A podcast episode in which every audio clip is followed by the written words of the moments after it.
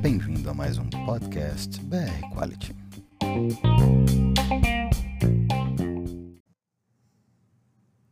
Olá, tudo bem? Meu nome é Natália Furtado e hoje estou aqui com a nutricionista Clara Takayama Arbashi para batermos um papo sobre algumas situações que podemos encontrar ao analisar a tabela de informação nutricional dos alimentos. Olá, eu sou Clara, nutricionista pela Universidade Federal de Juiz de Fora, e é um prazer estar aqui com você, Natália, conversando sobre esse tema tão importante.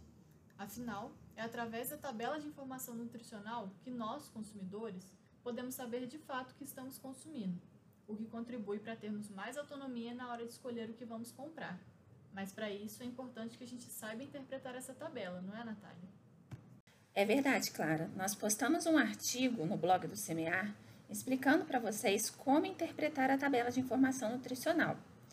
Com a nova lei de rotulagem nutricional, que entrará em vigor em 2022, que também está bem explicada no blog, essa tabela será alterada. Porém, como ainda temos um tempo até lá, resolvemos dar uma mãozinha para vocês para a interpretação dela. Vou resumir aqui algumas informações do artigo. Se você quiser pegar um produto na sua casa para acompanhar a explicação, será ótimo. A primeira coisa que vemos na tabela é a porção. Ela sempre é mostrada em gramas ou mililitros.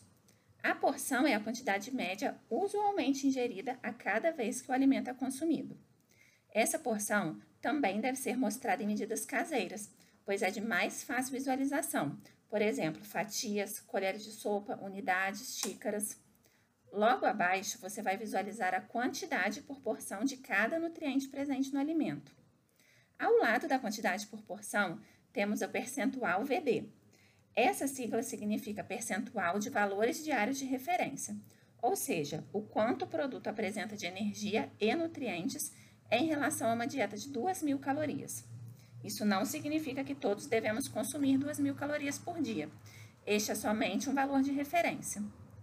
Atualmente, a tabela de informação nutricional deve conter, no mínimo, informações sobre valor energético, carboidratos, proteínas, gorduras totais, gorduras saturadas, gorduras trans, fibras e sódio.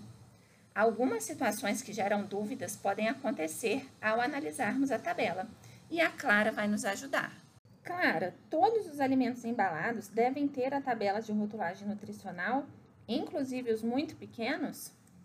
Então, Natália, todos os alimentos, com exceção das bebidas alcoólicas, especiarias, como por exemplo orégano, canela e outros, águas minerais naturais e águas envasadas para consumo humano, vinagre, sal, café, chá e outras ervas sem adição de outros ingredientes, como leite e açúcar, alimentos preparados e embalados em restaurantes, prontos para consumo, como sobremesa, mousse, pudim, salada de frutas, produtos fracionados nos pontos de venda, como queijo, salame e presunto, além de frutas, vegetais e carnes in natura.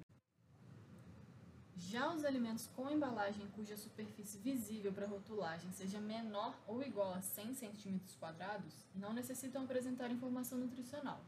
Porém, se esses alimentos forem declarados como light ou diet, a informação nutricional passa a ser obrigatória. Atualmente compramos muitos produtos a granel. Eles devem ter a tabela de informação nutricional? Não, nesse caso não, Natália. A legislação não se aplica aos produtos vendidos a granel ou pesados à vista do consumidor. Clara, uma dúvida muito comum é sobre a porção. É obrigatória a declaração do número de porções na embalagem? Caso a porção indicada no rótulo não seja a porção que eu vá consumir, como devo fazer o cálculo? Declaração do número de porções não é obrigatória, mas pode ser realizada. Caso você vá consumir uma quantidade diferente da porção indicada no rótulo, basta fazer uma regra de três simples. Por exemplo, eu compro um pão de forma integral que possui 2 gramas de fibra em uma fatia. Quanto teria de fibra em duas fatias? Basta eu multiplicar 2 vezes 2 e dividir por 1. O resultado será 4 gramas de fibra. Falamos acima que a tabela de informação nutricional deve conter no mínimo informações sobre o valor energético, carboidratos, proteínas, gorduras totais, gorduras saturadas, gorduras trans, fibras e sódio. mas às vezes nos deparamos com tabelas não completas. Por que isso acontece? Em alguns casos, Natália, o fabricante de alimentos pode utilizar o que chamamos de declaração nutricional simplificada. É quando alguns nutrientes estão presentes em tão baixas concentrações que não são consideradas quantidades significativas. A gordura trans não contém o valor de referência de consumo diário. Por que isso acontece? Isso acontece porque não existe valor estabelecido para a gordura trans, uma vez que seu consumo não deve nem ser estimulado. Outra dúvida muito comum é sobre o formato da tabela. Existem diversos formatos em diferentes produtos. Isso é permitido? Sim, é permitido sim, Natália. Segundo a legislação, a informação nutricional obrigatória pode ser apresentada de três formas diferentes, sendo elas vertical, horizontal ou linear. Muito obrigada, Clara, por essas informações. Tenho certeza que agora quem acompanhou esse podcast fará ótimas escolhas na hora de comprar um alimento. Se você ainda ficou com alguma dúvida, acesse o blog do Semear ou o site da BR Quality e envie sua pergunta nos comentários do artigo que ficaremos muito felizes em responder. Muito obrigada, Natália, pelo convite e estamos à disposição para ajudá-los com qualquer dúvida. Muito obrigada, ótima semana e ótimos negócios!